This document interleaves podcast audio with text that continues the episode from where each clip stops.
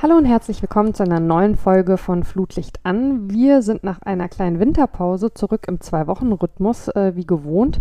Ähm, als Transparenzhinweis, äh, wie auch schon bei der letzten Folge, wir nehmen diese hier bereits Ende 2021 auf. Äh, wir grüßen also heute quasi vom Ende dieses zweiten Corona-Jahres in die ersten Wochen 2022 rein, in der Hoffnung, dass diese ganze Nummer bis dahin eine möglichst positive äh, Entwicklung nimmt und wir vielleicht das ein oder andere noch dazu lernen. Ähm, ich habe heute wieder eine ganz wunderbare Gästin bei mir, über deren Besuch ich mich total freue, und zwar die Schiedsrichterin Riem Hussein. Hallo Riem, toll, dass du da bist. Hallo, na? Danke für die Einladung. Ja, sehr gerne. Sag mal, bei allem, was so los ist in der Welt, kann man aber, glaube ich, also ohne Übertreibung sagen, dass 2021 beruflich ein gutes Jahr war bei dir, oder?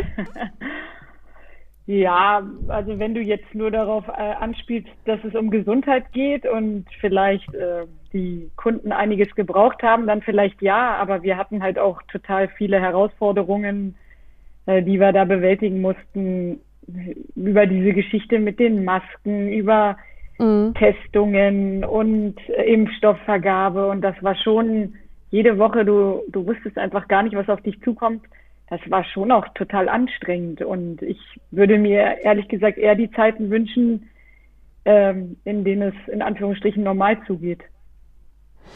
Du sprichst jetzt ähm, deinen äh, Job in eurer ähm, Apotheke an, ne? Den, äh, die du gemeinsam mit deinen ähm, Geschwistern äh, leitest. Äh, das ist eigentlich fast schon ein bisschen lustig zum Einstieg, weil nämlich die Frage ja wäre, ähm, was äh, fühlt sich denn äh, mehr als Beruf und was mehr als Berufung an, wenn du Apothekerin und Schieds Schiedsrichterin nebeneinander stellst?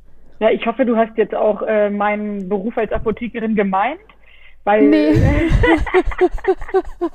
weil im Schiedsrichterwesen ähm, war es im Prinzip so, dass ja die Saison eigentlich relativ normal war, mit ein paar mehr internationalen Spielen, würde ich jetzt mal behaupten. Aber ansonsten fing sie ja jetzt regulär an. Ähm, und zu Beginn des Jahres hatten wir ja dann auch noch, jetzt muss ich mal gerade überlegen, ob der Spielbetrieb da eigentlich regelmäßig war oder ob wir da ähm, eher relativ viel zu tun hatten ich muss gestehen, dass die Zeit so schnell vergangen ist bis heute in diesem Jahr, dass, ähm, äh, dass ich sagen kann, dass ich ehrlich gesagt beruflich als Apothekerin gefühlt mehr zu tun hatte als als, als, als Schiedsrichterin. Von daher ja. bin ich wahrscheinlich auch gleich so ähm, auf die Frage eingestiegen.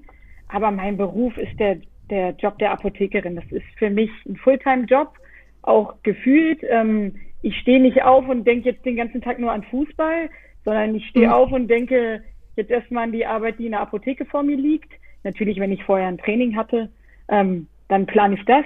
Aber alles immer so um meine Arbeit als Apothekerin herum. Von daher ähm, ist das mein Hauptberuf und das äh, Schiedsrichter-Dasein ist für mich immer noch ein Hobby, aber ein total professionell ausgeführtes, also professionell in der Vorbereitung, in der Nachbereitung, und überhaupt im Zeitaufwand. Also das nimmt sich wirklich manchmal fast gar nichts, wenn da viele mhm. Reisen dabei sind auch. Aber ähm, ich muss da wirklich immer noch eine Abstufung vornehmen, aber das Schiedsrichterwesen ist für mich natürlich auch äh, eine, eine Berufung, um auf dieses Wort zurückzukommen. Wie flexibel müssen denn deine Geschwister da auch mit deinen äh, Fußballterminen umgehen? Wie, wie sprecht ihr das miteinander ab? sehr flexibel, weil die Ansetzungen sehr kurzfristig kommen. Die kommen mal so mhm. in der Regel ähm, so circa zehn Tage vorher, also unter der Woche vor dem übernächsten Wochenende, das sozusagen zu besetzen ist.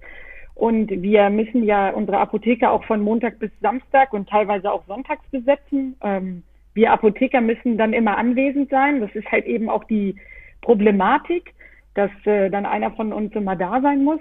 Ich habe einen Bruder und eine Schwester, die mit mir zusammen die Apotheke führen.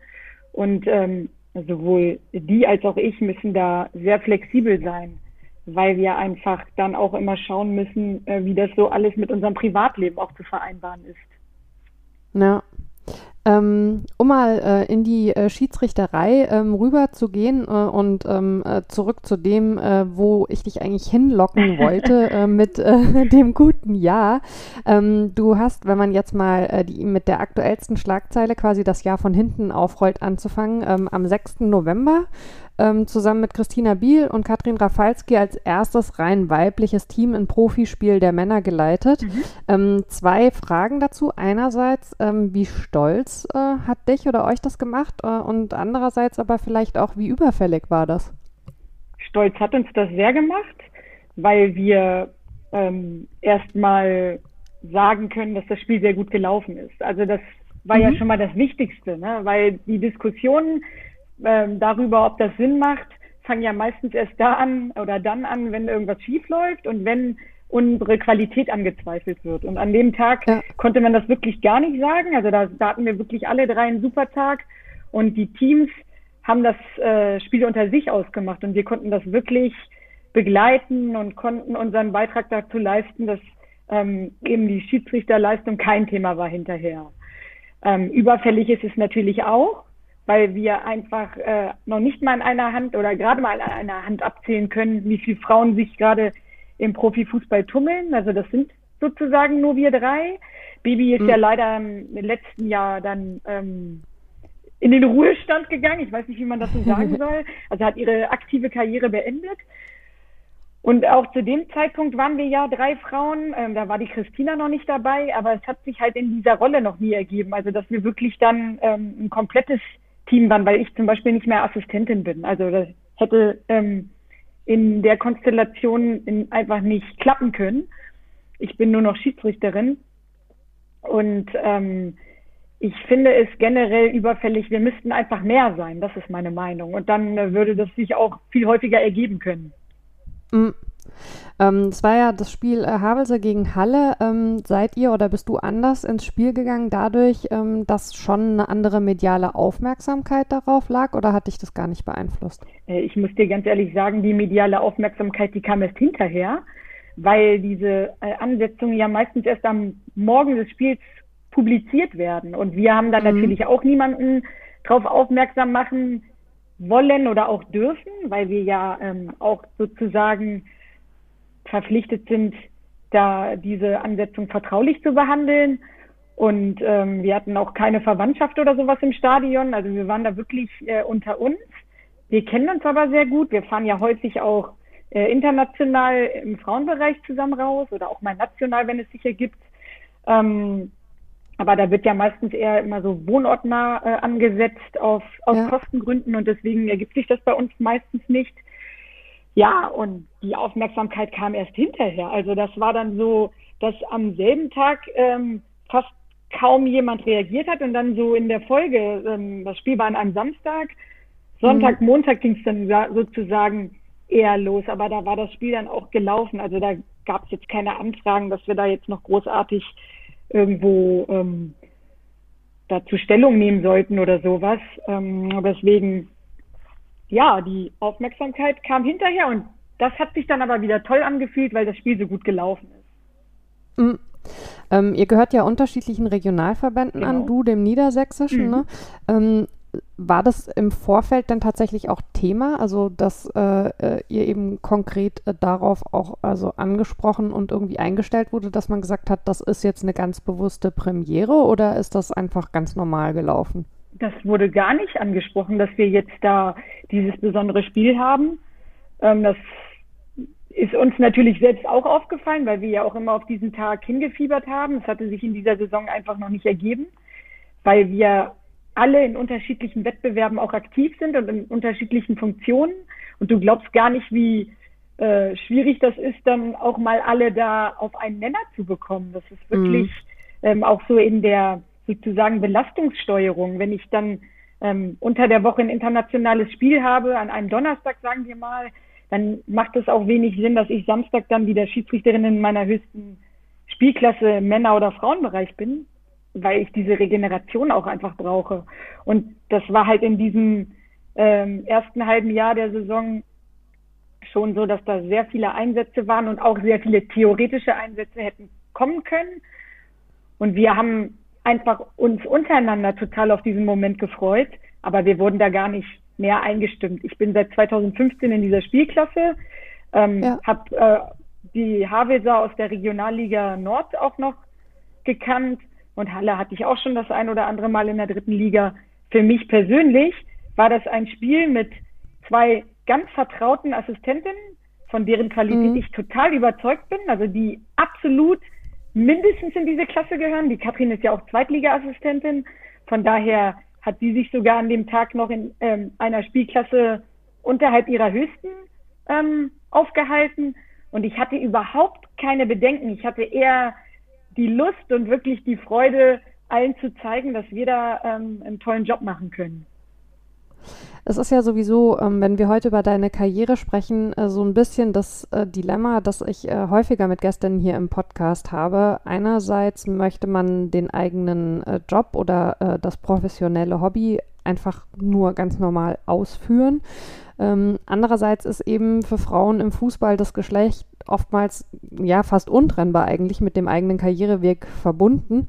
Ähm, ich kenne es von mir selbst äh, als Journalistin im Fußball und ich kenne es auch von vielen Kolleginnen, dass man für sich so einen Groove damit finden muss, ob man bereit ist, das Thema eben auch als eigenes anzunehmen und äh, drüber zu sprechen und da auch auf Dinge aufmerksam zu machen. Äh, wie war das denn bei dir? Gab es da so eine Entwicklung mit? Ja, ich habe das vor, ähm, sagen wir mal, circa 15 Jahren auch alles noch ganz anders gesehen. Ich habe da ehrlich gesagt, ähm, als ich im Frauenbereich dann in der Frauenbundesliga angekommen bin, das war ja auch kurz nachdem ich meine Spielerinnenkarriere beendet habe, also das war auch alles noch so frisch und äh, da habe ich eher noch mal so zurückgeblickt als nach vorn und habe dieses große ganze ähm, die Entwicklung im Frauenbereich gar nicht so äh, überblicken können. Und mhm. in der Folge fällt es dann schon auch so ein bisschen auf, dass ähm, Frauen da wirklich, ich will nicht sagen, die werden schlechter behandelt oder sowas, aber ich habe das Gefühl, wir ähm, werden manchmal gar nicht so als förderungswürdig erachtet, weil mhm. wir vielleicht einfach ähm, so in Anführungsstrichen ausgegrenzt werden. Wir werden ja dann irgendwann eh heiraten, Kinder kriegen, dann ist das alles, das ganze Thema Fußball sowieso erledigt. Meistens bist du auch ähm, ein bisschen älter, wenn du in die höheren Männerklassen vorstößt, aus welchen Gründen auch immer. Ähm, ich weiß nicht, ob Schiedsrichterinnen einfach irgendwie später anfangen oder ich habe keine Ahnung. So diese genauen, genauen Gründe kenne ich nicht. Aber dann bist du auch teilweise im, ja, sagen wir mal, im Fight um die äh, Aufstiege und sowas schon alterstechnisch im Nachteil. Oder wenn du jung bist, bist du nicht erfahren genug. Also es ist so, ähm, es gibt immer irgendwelche Erklärungen, warum man jetzt sich gegen die Frau entscheidet. Und ähm, sehr häufig ist es einfach die Perspektive, dass man uns so nachsagt, wir haben keine Perspektive oder wir sollten unsere Perspektive voll auf den Frauenbereich legen. Das finde ich grundsätzlich total unfair. Ich hatte bei mir zu meinen Anfangszeiten sehr, sehr, sehr große Förderer bei mir im Verband, also im Niedersächsischen Fußballverband und auch im Norddeutschen. Mhm. Und ohne die wäre ich auch niemals so weit gekommen. Also da bin ich mir hundertprozentig sicher. Ich habe es ja im Ländervergleich gesehen. In anderen Landesverbänden war das einfach nicht so. Und ähm, da hat man mir mal Vertrauen geschenkt in einer Herrenspielklasse. Das hätte man bei einer anderen Kollegin in einem anderen Landesverband vielleicht nicht so früh gemacht. Und so stelle ich schon fest, dass ähm, es da totale Unterschiede gibt, auch in der Verbandsführung und auch in der äh, eigenen Denkweise. Wie steht man dem Thema Schiedsrichterinnen in hohen Spielklassen gegenüber? Wie ist da die aus eigener Sicht die Perspektive? Und ich finde, dass das tatsächlich jetzt in all den Jahren, die ich jetzt hinter mir habe, dass das nicht gleichberechtigt zugeht. Es werden wahrscheinlich die Leute, die das entscheiden, anders ähm, begründen oder anders erklären, werden sagen, das stimmt nicht. Aber ich habe schon das Gefühl, auch wenn man mit den Kolleginnen, die so selbst betroffen sind, spricht, ich habe schon das Gefühl, dass das ähm, so ist. Und ja, in der Entwicklung jetzt in den letzten, sagen wir mal, drei, vier, fünf Jahren stellt man oder stelle ich schon fest, es ist jetzt, findet jetzt langsam auch wieder ein Umdenken statt. Man möchte jetzt sich auch mhm. wieder mehr auf die Frauen fokussieren und denen mehr Chancen geben. Ich meine, Bibiana hat es vorgemacht, die hat in der, in den höchsten Spielklassen wirklich gute, bis, also Top-Leistungen gebracht und war da auch sehr, sehr anerkannt. Und warum sollen das denn auch nicht andere schaffen? Ich glaube, das muss jeder einsehen. Ja, ich habe auch das Gefühl, ich weiß nicht, wie du siehst, dass ähm, der Druck so ein bisschen ähm, über das Internationale kommt, ne, auf den deutschen Fußball, weil man eben schon sieht, äh, dass auch in anderen Ländern die Entwicklung in den letzten Jahren tatsächlich eben Fahrt aufgenommen hat. Ja, das stimmt. Du hast recht.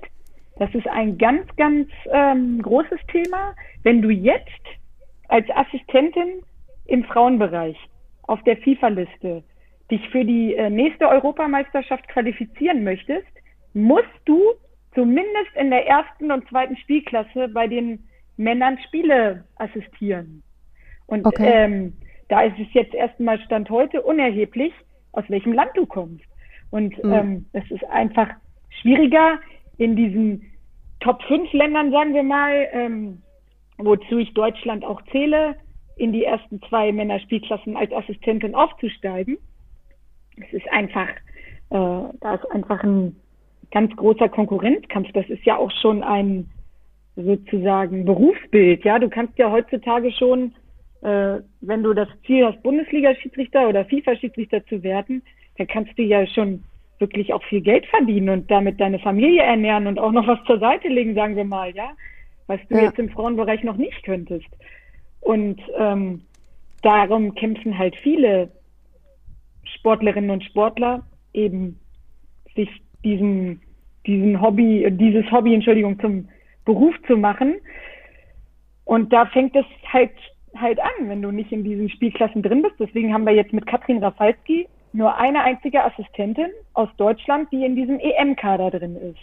Und die okay. potenziell im nächsten Jahr zur EM nach äh, England kann. Bei mir ist es so, dass ich glücklicherweise auch noch dabei bin. Ich bin sowohl im EM-Kader als auch im WM-Kader. Also das heißt noch nicht, dass wir angesetzt und nominiert sind, sondern nur, dass wir mhm. äh, auf dieser Liste sind, die möglich, möglicherweise dorthin fahren können. Und bei mir ist es ja in Anführungsstrichen nur die dritte Spielklasse, die ja in Deutschland eingleisiger Profifußball ist. Ja, also die dritte ja. Liga ist ja eine, das weißt du ja genauso wie ich. Das ist ja eine super interessante Liga mit tollen Spielen, mit teilweise, wenn wir es dürfen, vollen Stadien. Ne? Ja. Und das kannst du in anderen Ländern gar nicht äh, vergleichen. Oder mit anderen Ländern, äh, andere Länder würden da wahrscheinlich nicht mal die erste Liga so attraktiv ähm, gestalten können.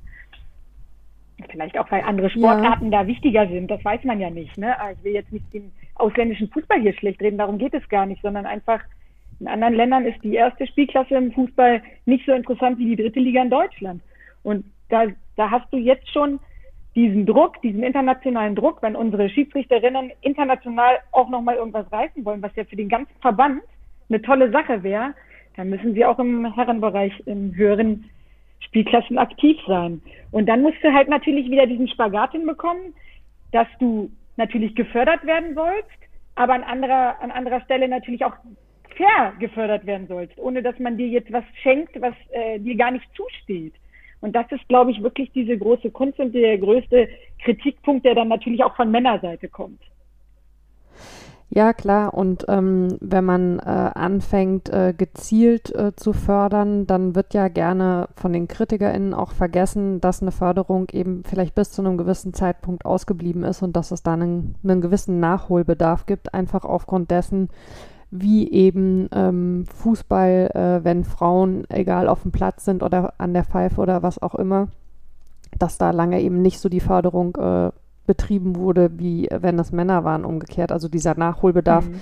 der besteht ja ohne, äh, ohne Frage. Ähm, das ist ja genauso auch, ähm, wenn man, wenn man auf den Fußball schaut, allein dadurch, dass halt innerhalb der Verbandsstrukturen von 55 bis 70 äh, das Spielen verboten war für Frauen, ähm, ist halt einfach eine Lücke gerissen worden und äh, das lässt sich so einfach nicht aufholen, weil in den 15 Jahren natürlich in den Fußball der Männer sehr viel reingeblasen wurde.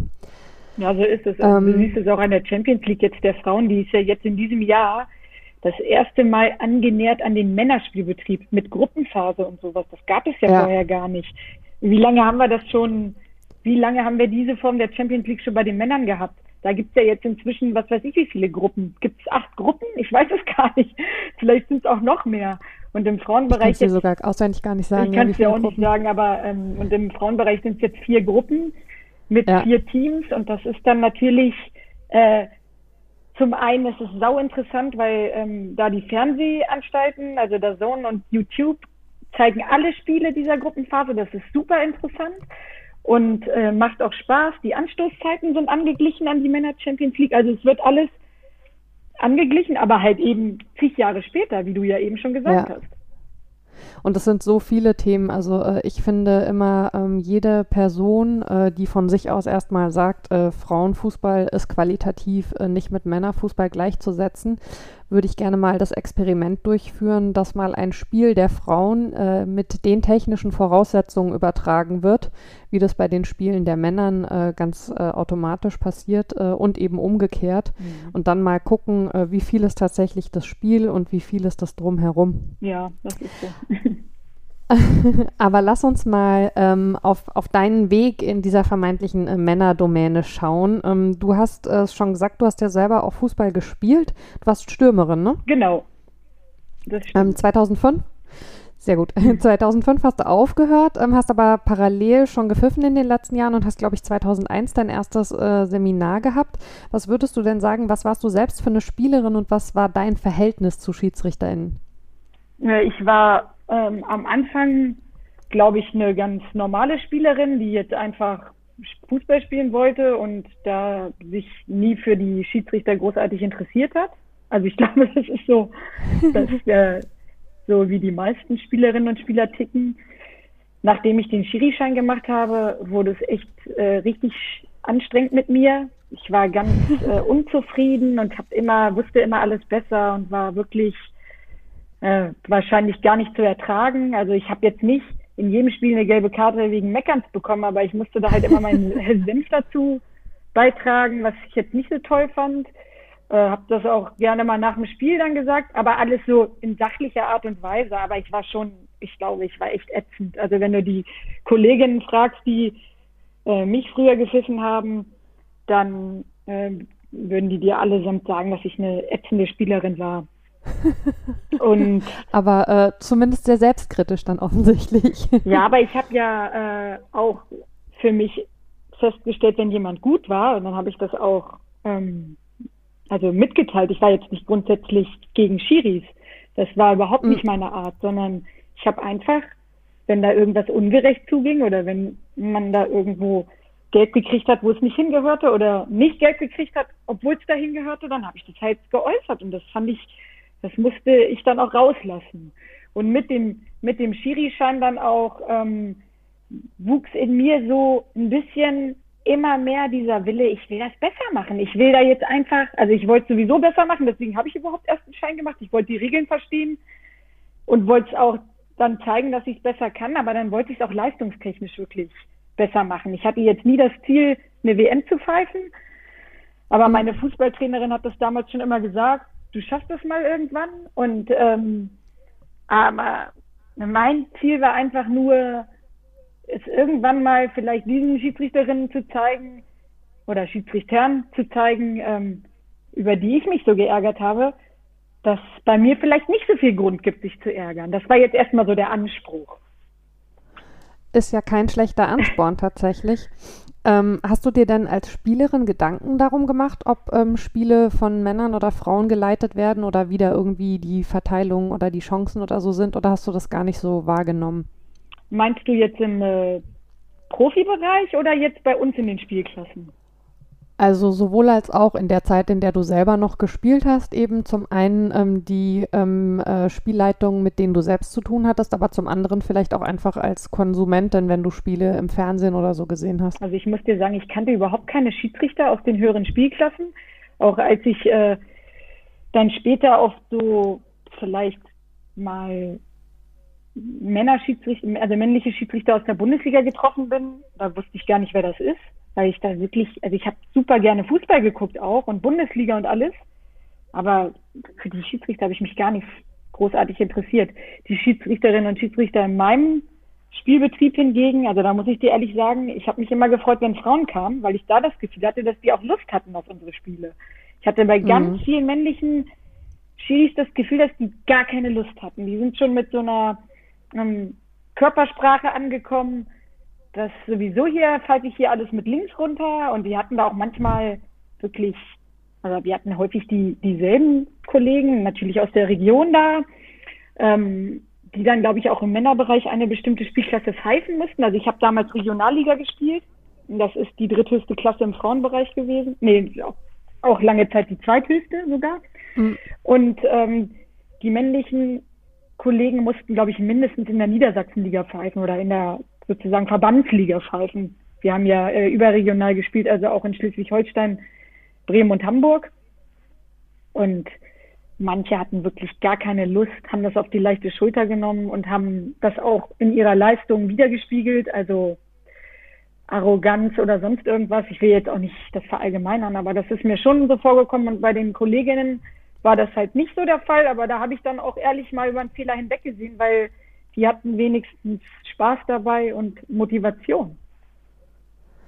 Das ist schon bitter, oder? Wenn du auf dem Platz stehst und hast das Gefühl, da läuft eigentlich jemand rum, der das überhaupt nicht ernst nimmt. Ja, das ist ganz schlimm. Also deswegen habe ich mir auch echt so innerlich geschworen, ich will zu jedem Spiel, das ich antrete, will ich, ähm, das will ich ernst nehmen und will auch zeigen, dass ich hier gerne bin und dass die Teams eine vernünftige Schiedsrichterin haben, auf die sie sich verlassen können und die das mit wirklich ähm, voller Konzentration macht. Ich bin nicht in jedem Spiel gleich gut. Also manchmal fehlt was, ja, an vielleicht Kraft, vielleicht ähm, Konzentration, aber das kann mir in einem Topspiel passieren, genauso wie in einem, wo es vielleicht von der Tabellensituation um nicht mehr so viel geht. Und es liegt manchmal mhm. gar nicht jetzt daran an meiner Einstellung. Also meine Einstellung, die wollte ich niemals äh, runterschrauben, weißt du, ich wollte da nie, ich möchte und heute auch immer noch nicht. Ich möchte nicht da hingehen und sagen, boah, jetzt muss ich hier, was weiß ich, was gegen irgendwen pfeifen. Das ist hier gar nicht auf meinem Niveau. Wenn es mal so weit gekommen wäre, dann ist es wirklich besser für alle, wenn ich nicht mehr Schiedsrichterin bin, aber zum Glück ist es noch nicht so weit.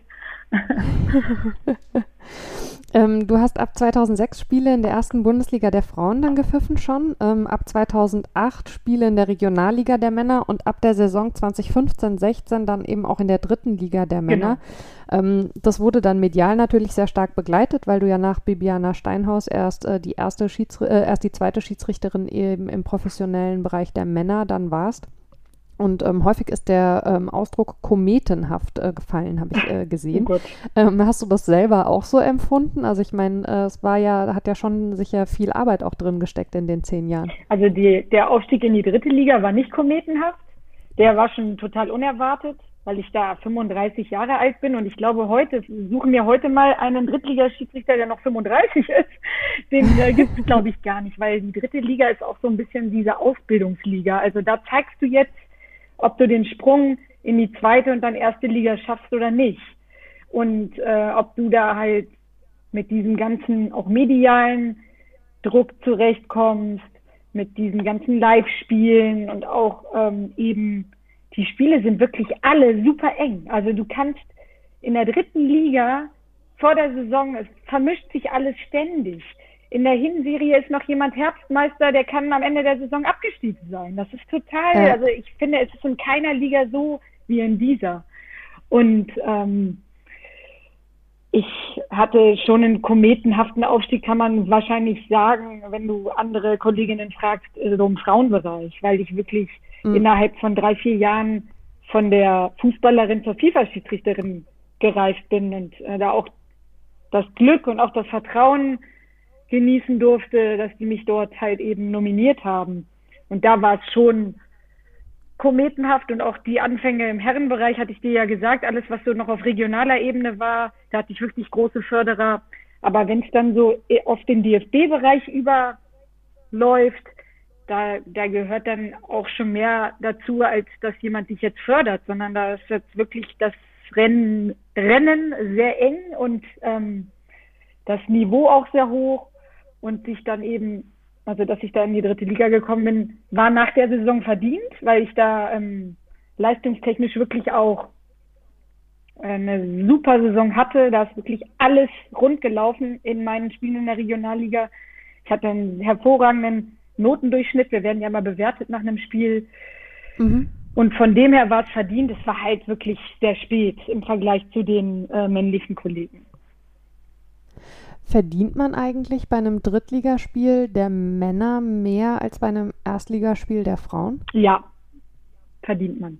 Also ich muss jetzt hier, glaube ich, keine Zahlen nennen, aber ich glaube, das ist Nein, das nee, nee. zweieinhalbfache, was du in einem Drittligaspiel wow. bekommst. Okay. Das heißt, also das spielt dann natürlich ähm, schon auch eine Rolle, ne? Also weil äh, professionelles Hobby hin oder her, es ist ja schon auch alles mit einem sehr großen Aufwand verbunden und ist ja jetzt nicht völlig egal, ähm, was da monetär sich bewegt. Ja, das ist so. Das ist tatsächlich äh, ja auch dann so eine Ansetzung ist ja der Lohn für deine Arbeit, für das ganze Training, für deine sozusagen Ansetzungsbereitschaft oder deine Verfügbarkeit ja auch weil wir sind ja im Prinzip, wir haben so einen Kalender, den wir führen, aber ich sag mal, bei mir sind ganz, ganz wenige Termine geblockt für irgendwas. Dass ich jetzt wirklich ja. sage, ich kann da gar nicht. Und diese Verfügbarkeit, das ist ja auch etwas, was du von dir abgibst. Dieses, du kannst eigentlich nicht planen, mit deiner Familie irgendwas zu unternehmen. Also wenn es glücklich läuft, dann passt es. Aber ich kann ja jetzt auch nicht jeden Samstag sagen, ich möchte da jetzt mal irgendwie mich privat verabreden und ähm, ja. mich im System dann abmelden. Das kommt halt auch nicht gut an. Das wird auch von uns erwartet, dass wir das nicht tun. Äh, wirklich nur in Ausnahmefällen. Ich meine, wenn du verletzt bist, bist du verletzt. Ich sag jetzt mal, wenn du arbeiten musst, musst du arbeiten, aber auch schon in den ersten drei Spielklassen, da gibt es ganz viele Kollegen, die das, die schon alles auf dieses Hobby hier ausrichten eben mhm. im Hinblick darauf, dass sie vielleicht dann auch mal in die zweite oder erste Liga kommen können. Und ja, ähm, da ist diese Entschädigung natürlich, die man bekommt, schon auch eine Belohnung. Ja wenn man davon jetzt mal weg ähm, einfach nur auf die Spielleitung schaut, ähm, du hast ja schon lange, bevor du ähm, in der dritten Liga gepfiffen hast, beispielsweise 2010 das DFB-Pokalfinale der Frauen geleitet. Mhm. Ähm, du hast äh, in den letzten Jahren auch 2017 äh, die EM in den Niederlanden mitgemacht und 2019 die WM in Frankreich sind von der reinen Spielleitung her solche Partien nicht nochmal was ganz anderes als eben äh, ein, ein, Männerspiel in der dritten Liga? Einfach, also weil, weil die Spiele nochmal eine ganz andere Bedeutung haben? Oder wo, wo machst du da für dich Unterschiede? Doch, ja, die Bedeutung der Spiele ist immer ganz besonders. Also so bei der WM in Frankreich, da hatte ich ja beispielsweise ein Spiel in Paris vor 45.000 Zuschauern, das war USA gegen Chile. Ja. Und da war ich auch tierisch nervös vorher. Also das habe ich jetzt so rückwirkend oder rückblickend betrachtet, muss ich schon sagen, das hat mich da alles echt ganz schön geflasht, weil da war wahnsinnig viel medialer Aufriss. Das lag aber an der US-amerikanischen Nationalmannschaft. Das, die zieht ganz massiv. Dieses Stadion war ausverkauft. Ich hatte auch meine Familie äh, mit dabei. Also da waren äh, mein Bruder, meine Schwester waren äh, da und also jetzt nicht der Bruder, der Apotheker ist, sondern der jüngere Bruder, der ist ganz fußballbegeistert auch. Ähm, mit dem habe ich damals auch meinen Fußball, äh, meinen Schiedsrichterschein gemacht. Amir heißt der und ähm, der ist da halt äh, angereist mit seiner Frau. Ja, und das war einfach ein ein Spiel, wo es natürlich auch erstmal um Punkte ging für dieses Turnier. So ein Turnier ist ja sowieso immer ganz komprimiert und da ist wirklich, da ist jede gelbe Karte relevant, da ist jeder Treffer relevant. Da hast du auch wirklich nochmal so eine andere ein, also da bist du auch ein bisschen so darauf vorbereitet. Auch von der FIFA wurden wir da wirklich ganz, ähm, ganz intensiv gebrieft. Jede Karte ist relevant macht das wirklich akkurat und das muss alles passen. Dann war da ja noch der Videoassistent mit im, im, äh, im ja. Einsatz und diese, diese Spiele in so einem Turnier, die sind wirklich schon was richtig Besonderes. Und da merkt, merkt man dann auch wieder das Medieninteresse, das ist dann wahrscheinlich vergleichbar mit einem Bundesligaspiel oder mit einem Champions League-Spiel der Männer. Und das ist dann für mich auch nicht mehr alltäglich, das muss ich ehrlich sagen. Wie eng ist gerade bei so einem Turnier auch so ähm, der internationale Austausch unter euch Referees? Der ist schon groß. Wir haben natürlich auch unterschiedliche Trainingsgruppen dann gehabt, je nach äh, Belastungssteuerung auch. Also hast du manchmal mit manchen Kolleginnen wirklich gar nicht, gar kein Training gehabt, weil das irgendwie immer äh, gegensätzlich geplant war. Und dann ist es dann auch vom Timing, die Essenszeiten und so weiter, die sind sehr, sehr weit auseinander. Also da hat dann auch jeder vielleicht andere Vorlieben, ob er frühstückt, wann, äh, ob er oder sie frühstückt, wann sie frühstückt. Mm. Und der Austausch, wenn es denn möglich ist, ist wirklich eng. Wir lernen noch viel voneinander, auch so von den jeweiligen Spielleitungen. Die werden ja auch aufgearbeitet in der großen Gruppe. Interessant war jetzt natürlich auch der Austausch mit den Videoassistenten, die waren ja allesamt männlich. Und äh, ja. auch so, was die so von ihren Turnieren, ähm, Männer WM, Männer Europameisterschaft und so weiter, was die da alles noch so mit einfließen lassen konnten, das ist schon wirklich ganz, ganz interessant. Der Hintergrund äh, mit den VARs war tatsächlich, äh, dass das eben in den Frauenligen zu dem Zeitpunkt äh, noch nicht eingeübt war. Ne? Also dass man gesagt hat, man nimmt da Kollegen, ähm, die das tatsächlich eben schon länger begleiten. Genau, und dieses Turnier ist halt von der ja, Reichweite und auch vom Medieninteresse wirklich vergleichbar mit einem mit einer Männerweltmeisterschaft. Und das musst du ja dann auch erstmal ähm, in dieser Rolle Videoassistentin, ja, das können wir alles lernen, aber man muss das natürlich auch mal auf einer größeren Bühne schon äh, durchgeführt haben. Und es war ja für uns als Schiedsrichterin schon eine wahnsinnige, eine wahnsinnig aufwendige Ausbildung, erstmal mit Videoassistenten zu pfeifen. Also das ist ja auch ja. wieder eine andere Art des Pfeifens. Bestimmte Entscheidungen zu verzögern, auch die Assistentinnen mussten, das kennt, kennen wir ja aus der Bundesliga, mal mit dem Fahnenzeichen warten, damit man die Szene nicht, so wie es immer so schön heißt, tot macht, bevor ja. äh, der Ball im Tor liegt. Und dann gibt's kein Zurück mehr. Und das ist einfach auch ein Umdenken. Und das muss natürlich in Fleisch und Blut übergehen. Und genauso lange Zeit braucht das sicherlich auch, um diese Rolle des Videoassistenten oder der Videoassistentin dann ähm, wirklich gut auch zu, durchzusetzen äh, oder Entschuldigung durchzuführen.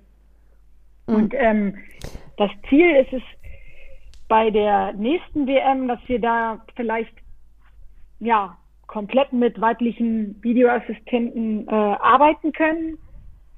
Aber für die Europameisterschaft im nächsten Jahr hat man schon angekündigt, auch wieder auf Männer zurückzugreifen.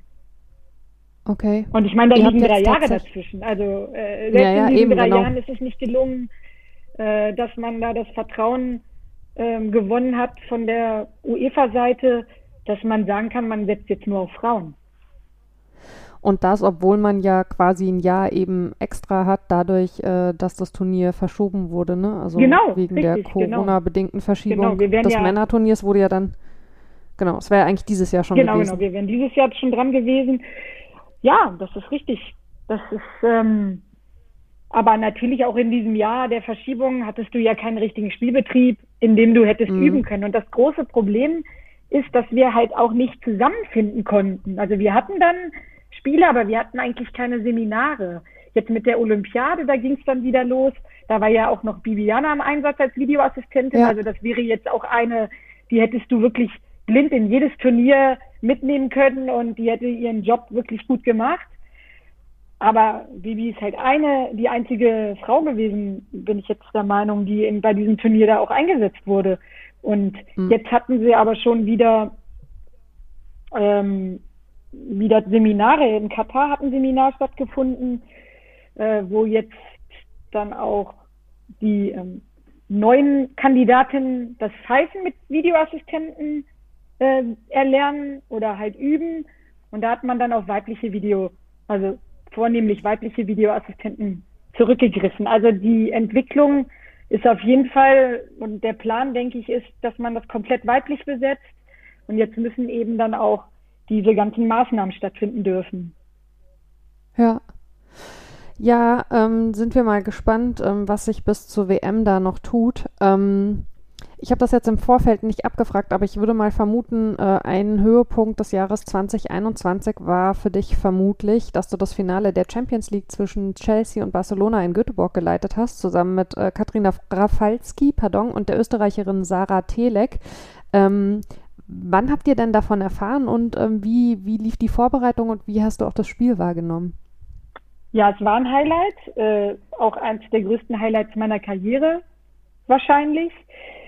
Wir haben ähm, direkt nachdem die Halbfinals gespielt waren. Und da war ja Bayern München zum Beispiel noch im Rennen. Und ja. ist ja auch jetzt, wenn ich das äh, aus äh, Fußballfansicht sagen kann, leider äh, knapp ausgeschieden gegen Chelsea. Und das ist ja dann so der Moment, wo die UEFA dann guckt, wen können wir jetzt eigentlich ansetzen? Und ja, jetzt hatten wir seit ganz langer Zeit mal wieder ein Spiel ohne deutsche Beteiligung, aber auch ohne französische Beteiligung. Dann war jetzt nur die Frage wahrscheinlich erstmal, wer von den äh, Schiedsrichterinnen, die jetzt schon länger auf dem Niveau dabei sind, wen kannst du nehmen? Riem Hussein oder auch Stephanie Frappard, die hat es auch noch nicht gepfiffen, mhm. weil die wirklich auch immer Pech hat, äh, weil die französischen Teams so stark sind. Ja, dann ist also äh, an dem Tag nach dem Halbfinale ich glaube, es war ein Montag. Also es war auf jeden Fall unter der Woche. Ich war nämlich in der Apotheke. Und da hat dann der ähm, UEFA-Schiedsrichter-Verantwortliche, der heißt Roberto Rossetti, der kommt aus Italien. Der hat bei mir so per Videocall angerufen und mir das eben mitgeteilt und hat mir auch gesagt, wie sie planen, halt das Team zusammenzusetzen, ob das auch so für mich in Ordnung ist. Und ähm, da war ich natürlich auch einverstanden mit den äh, beiden Videoassistenten, also mit dem Bastian Dankert habe ich zum Beispiel auch schon ja. bei der WM zusammengearbeitet und auch diese ganze Ausbildung im Vorfeld, da haben wir eigentlich alle Spiele zusammen gemacht und alle Trainingsmaßnahmen. Ähm, das, da war ich wirklich sehr glücklich so mit dieser Wahl. Ähm, und, und dann wurden wir da mehr oder weniger dann, ich glaube, ich glaube, es war vielleicht maximal zwei Wochen vor diesem Endspiel darüber informiert. Also viel länger war es nicht, vielleicht auch nur zehn Tage. Leider äh, ein Spiel ohne Zuschauer. Das war wirklich das Einzige, was äh, an diesem Tag schade war, aber ansonsten kann ich mich immer noch total darüber freuen, wenn ich an diesen Tag zurückdenke. Was ich total schön fand, ähm, wenn man äh, zu dem Spiel und äh, zu deiner Spielleitung googelt, dann ähm, findet man ähm, aus deinem Verband eben ähm, durchaus äh, den einen oder anderen äh, Artikel, ähm, wo sehr, sehr deutlich ist, ähm, wie stolz und wie happy die alle darüber waren, dass du eben dieses Spiel geleitet hast. du hast das ja vorhin schon so ein bisschen angesprochen, dass du äh, in dieser Verbands- Rolle immer das Gefühl hattest oder häufig das Gefühl hattest, dass du da durchaus auch gefördert wirst und dass der Verband da vielleicht auch, ja, also jetzt mal in meinen Worten gesprochen, an der einen oder anderen Stelle vielleicht mehr macht ähm, als andere. Ähm, bei der Diskussion um Schiedsrichterinnen im Fußball der Männer wiederum wird ja immer gerne darauf verwiesen, das Geschlecht dürfe keine Rolle spielen und es gehe nur um Leistung. Das war auch ein sehr großes Thema, als du damals äh, nach Bibiana Steinhaus eben als Zweite berufen wurdest, äh, auch in der Berichterstattung, auch in der Aussagen eben äh, der Verantwortlichen ähm, im Verband. Und das ist schon so, also ich kann es für mich sagen, ich nehme den Leuten, die das so sagen, durchaus ab, dass sie das glauben. Die Frage ist ja aber trotzdem, hat das was mit ihrer Sichtweise zu tun? Und ähm, die Frage, die ich an dich hätte, wäre, ähm, glaubst du, dass es nicht letztlich so ist, wir haben das ja ein bisschen vorhin schon angesprochen, dass Frauen in diesem Verfahren nach wie vor einfach zu wenig ins Blickfeld genommen werden? Also dass ähm, ein, ein Schiedsrichter, ein männlicher Schiedsrichter einfach automatischer auffällt oder automatischer mitgedacht wird, wenn es da um den nächsten Schritt geht, als eben eine weibliche Kollegin? Ja, sicher. Und was natürlich auch immer eine Rolle spielt, ist, dass es schwierig ist, dass wir, ähm, sagen wir jetzt mal, physisch an die Männer herankommen, sagen wir die Sprintzeiten oder alles, was so messbar ist. Das ist natürlich ein Unterschied. Ich bin nicht so schnell wie so ein mhm. 25-jähriger junger Schiedsrichter. Das ist einfach so. Ich meine, jetzt sowieso nicht mehr, aber ich war es auch vor zehn Jahren nicht. Und wenn du, wenn das halt auch immer alles eine Rolle spielt, dann ist es klar, dann findest, findet man schnell äh, Abstriche, um zu sagen, wir trauen das der Frau jetzt nicht zu. Und das ist es, glaube ich, auch. Das ist, glaube ich, so das Hauptproblem. Viele trauen es uns einfach auch gar nicht zu. Das ist vielleicht gar nicht, gar nicht diese äh, innere Einstellung gegen Frauen, sondern die, dieser Gedanke, wir gehen auf Nummer sicher, weil wir uns nicht blamieren wollen oder weil wir Angst haben, warum auch immer, wenn das mal eine Jahrhundertfehlentscheidung einer Schiedsrichterin gab, dann ist das eine Jahrhundertfehlentscheidung aller Schiedsrichterinnen. Und dann ist das so, wird das total pauschalisiert. Wenn der eine Videoassistentenentscheidung falsch ist, dann sind alle Videoassistenten das Problem. Und dann ist es immer alles, das merkst du ja, das ist ja dann immer alles gleich ein grundsätzliches Problem. Und wir sind ja. halt nicht viele Frauen und äh, auch nicht viele Frauen in höheren Spielklassen, wo das jetzt auch medial eine Rolle spielt. Aber wenn dann da mal eine dabei ist, die mal einen schlechten Tag hat, dann wird es halt eben verallgemeinert. Und dann ist es, glaube ich, auch so, dass du dann schnell den Stempel äh, aufgedrückt bekommst, dass du nicht in der Lage bist, in höheren Spielklassen zu bestehen. Also uns wird, werden weniger Fehler verziehen, generell. Und das Vertrauen ist nicht da. Und ich glaube halt auch trotzdem, dass Männer oft unter sich bleiben wollen. Also dass viele uns da vielleicht auch gar nicht brauchen und unbedingt dabei haben möchten. Die Männer nehmen ja meistens ihre Frauen nicht mit ins Stadion, weißt du? Also vielleicht schon allein in dieser Sichtweise, in dieser Gedankenweise. Und wenn dann da noch eine an der Seitenlinie rumturnt oder auf dem Spielfeld, dann ist schon das ganze Fußball-Event für manche verdorben. Das ist wirklich traurig, sage ich mit einem, äh, sagen wir mal, mit etwas Augenzwinkern, aber da ist sicherlich auch viel Wahrheit dabei. Ja, ich glaube, dass das definitiv so ist. Also ähm, äh, ich äh, sortiere für mich immer auch so ein bisschen, wenn ich Zuschriften bekomme zu meiner Arbeit und äh, einer von den ähm, ja, Mails tatsächlich von jemandem unter Klarnamen damals sogar, wo ich genau das auch mal wieder bestätigt gesehen habe, war, dass mir jemand äh, schrieb, ähm, nach einem nach Fernsehauftritt in einem Fußballtalk ähm, er müsse sich zu Hause schon den ganzen Tag das Gequatsche seiner Frau anhören. Und wenn es dann um Fußball geht, dann braucht er nicht auch noch weibliche Stimmen. Ja, das ist. Man sich so denkt, ja gut, aber das ist ja dann dein Problem. also ich meine, das ist ja.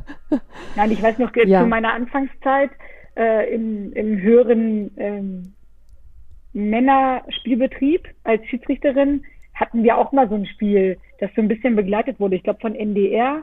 Ähm, das war damals ein Spiel in der Oberliga, also das war, glaube ich, die fünfthöchste Klasse. Und da hatten, waren wir drei Schiedsrichterinnen auch, also ich war die Schiedsrichterin und ich hatte zwei Assistentinnen und die Beobachterin war auch eine Frau. Und das hat dann der NDR so ein bisschen aufgezogen und dann so einen kleinen Bericht gemacht. Ich weiß gar nicht mehr, in welchem Format das dann kam. Aber halt fürs Fernsehen und da hast du dann, äh, wir haben halt das Spiel gepfiffen, das lief ähnlich gut wie das in Havels, ja, also dass wir wirklich kein Thema waren. Und dann wurde irgendein Zuschauer gefragt, wie er denn so die Schiri-Leistung fand. Und ich, ja, damals habe ich das gar nicht so, also diese Aussage gar nicht so eingeordnet. Aber wenn ich da heute drüber nachdenke, er hat so gesagt, ja, so für, für eine Frau hat sie das ganz gut gemacht. Also das war seine Aussage. Und das war halt so eine Aussage, mhm. die im Fernsehen auch gezeigt wurde und wo sich wahrscheinlich 90 Prozent der Zuschauer, Zuschauer so dachten, ja, für eine Frau hat sie das ganz gut gemacht, toll.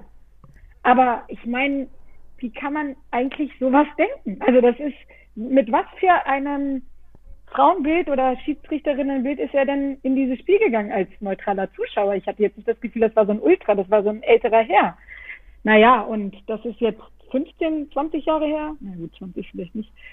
Äh, ich glaube, wir sind aber heute noch nicht so viel weiter.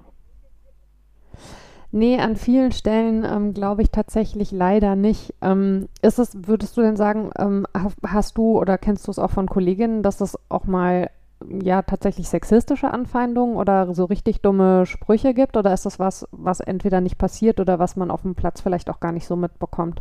Also doch, das gibt es. Ich kann jetzt aber gar kein äh, direktes Beispiel nennen. Also es gibt ganz viel in Social Media, auch Facebook mhm. und Instagram, da kommt ganz, ganz viel.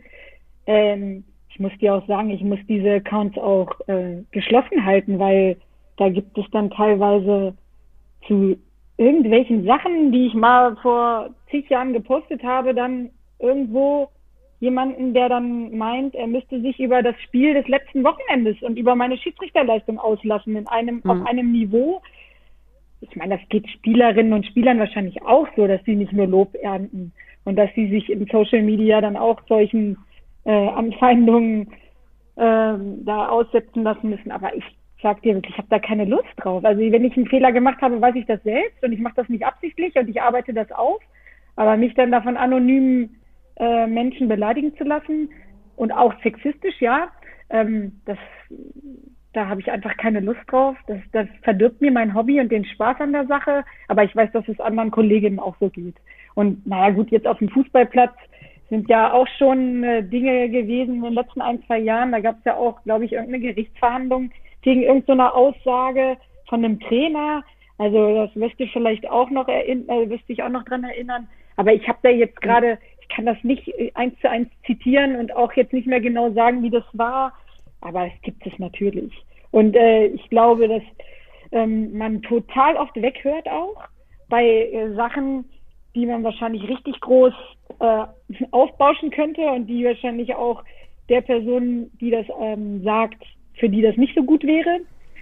Aber oft denkt man sich, dieses Sprichwort der Klügere oder die Klügere gibt nach. Ne? Und äh, vielleicht müssten wir einfach mal aufhören, immer nachzugeben und müssten das jetzt einfach dann noch mal häufiger und jeder kleinste Spruch, den müsste man wahrscheinlich mal melden. Aber dann bist du ja manchmal nur noch am Melden, das will man ja auch nicht. Ja, das ähm, ist leider so. Ich finde, der, der ganz große ähm, Unterschied ist ja tatsächlich, also nicht nur, ob jemand in einem angemessenen Ton kritisiert, was ja häufig im Fußball, muss man sagen, leider generell schon nicht passiert, sondern dass da sehr schnell Grenzen zur Beleidigung ähm, überschritten sind. Und äh, dann finde ich, äh, ist es eben immer ein Unterschied, äh, ob ein Fehler kritisiert wird oder ob der Fehler dann automatisch wieder mit dem Geschlecht verknüpft wird. Also mhm. weil die Leute, die äh, auf der einen Seite sagen, äh, geht doch immer nur um Leistung und hat doch nichts zu tun mit Mann oder Frau, empfinde ich zumindest so, sind diejenigen, die dann sehr schnell dabei sind, äh, wenn sie einen Fehler bei einer Frau wahrzunehmen glauben, den eben ausschließlich daran festzumachen, dass es sich um eine Frau handelt. Und das ist so ein Widerspruch, den die Leute irgendwie in ihrem eigenen Kopf offensichtlich nicht aufgelöst bekommen. Aber den habe also, ich ja auch in meinem Kopf. Ich habe ja in meinem Kopf gehabt, als wir drei Frauen dieses Drittligaspiel hatten, lasst uns das heute vernünftig machen, weil sonst sind es wieder alle Schiedsrichterinnen. Und dann sind es wieder generell, sind wir alle nicht in der Lage, in dieser Klasse zu bestehen. Und wir gehen ja da auch schon so rein, weil wir ja wissen, dass jeder so, also nicht jeder, nicht falsch verstehen, aber dass viele einfach ja. so denken.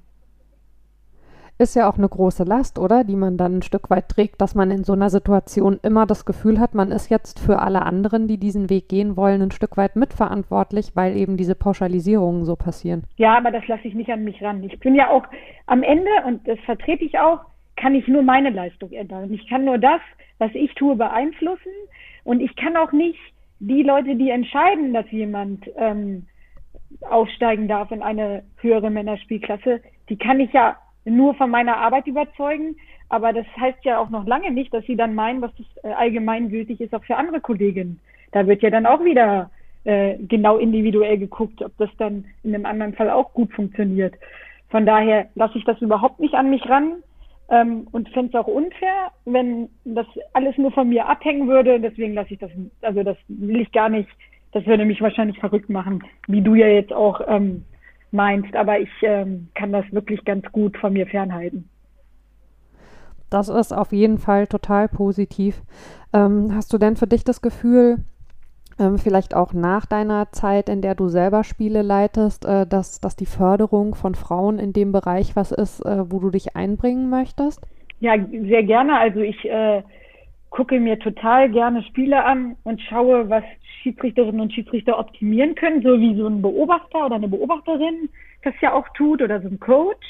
Und das könnte ich mir, glaube ich, auch vorstellen, sowas zu machen, jetzt wirklich am äh, lebenden Beispiel zu arbeiten, ähm, an der Spielleitung so zu optimieren. Das könnte ich mir, glaube ich, richtig gut vorstellen. Ich weiß nicht, ich bin nicht so die von Grund auf so die, die Typ der oder der Typ Funktionärin, so mit so politischen äh, Denkweisen und Diplomatie und so weiter. Da tue ich mich manchmal schwer. Ähm, sollte auch vielleicht manchmal einfach erstmal nachdenken, bevor ich irgendwas sage oder äh, das weiß ich auch, dass ich manchmal echt impulsiv bin. Vielleicht nochmal besser in der Nacht drüber schlafe.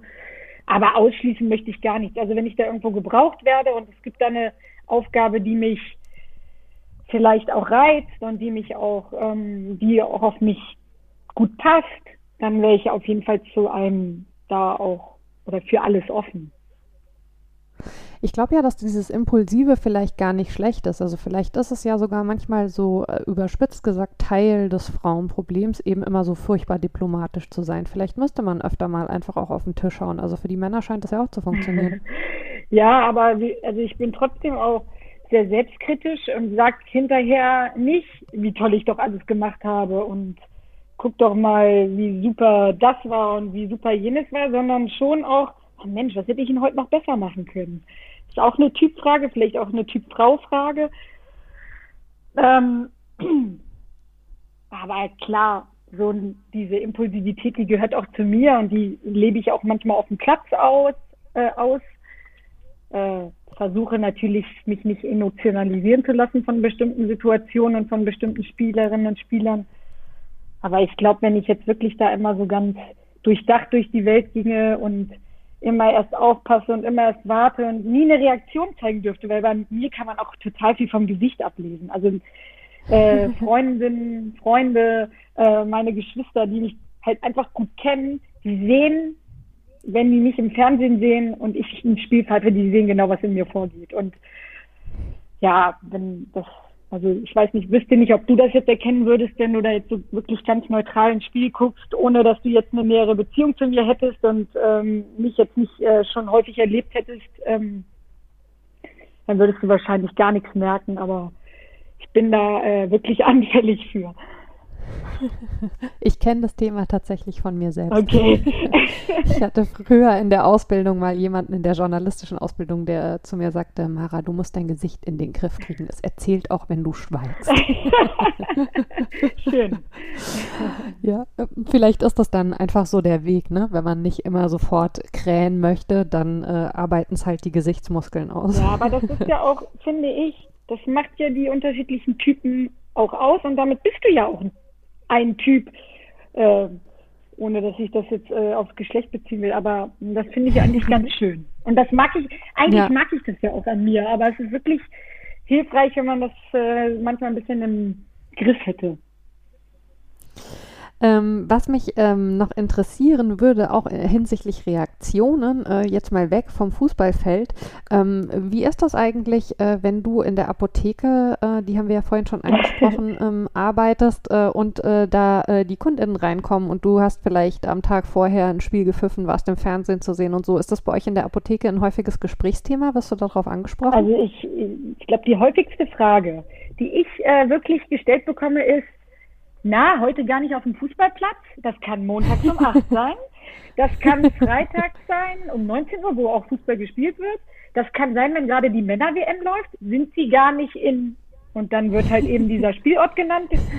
Ähm, dann auch, wenn die deutsche Frauennationalmannschaft spielt, pfeifen sie heute gar nicht die Frauen. Also es ist wirklich in den absurdesten Momenten, äh, wo man auch rein logisch gar nicht äh, Teil dieser Sache sein könnte, wird gefragt, wie kann es denn sein, dass ich jetzt gerade äh, hier in der Apotheke stehe. Also ich werde da ähm, wahrscheinlich wirklich total drauf reduziert, was aber schön ist, weil ich daran merke, wie viele Leute auch mitfiebern. Ich habe total viele Kundinnen, Kunden, die ähm, auch richtig so Fans sind, also manchmal auch so Autogrammanfragen. Und ich fühle mich auch in dieser Stadt, in der ich hier wohne, das ist ja so eine kleine Stadt, also lass es 25.000 Einwohner sein. Ich fühle mich da total wohl, weil mich kennt im Prinzip fast jeder oder jede. Aber ähm, ich werde auch in Ruhe gelassen. So, wenn ich jetzt trainiere, also sie kriegen ja auch viele mit. Das ist jetzt nicht so, dass ich da ja. so ähm, also dann damit rechnen muss, dass da irgendjemand kommt und jetzt großartig Autogrammwünsche hätte. Soweit ist es leider noch nicht gekommen. Oder zum Glück.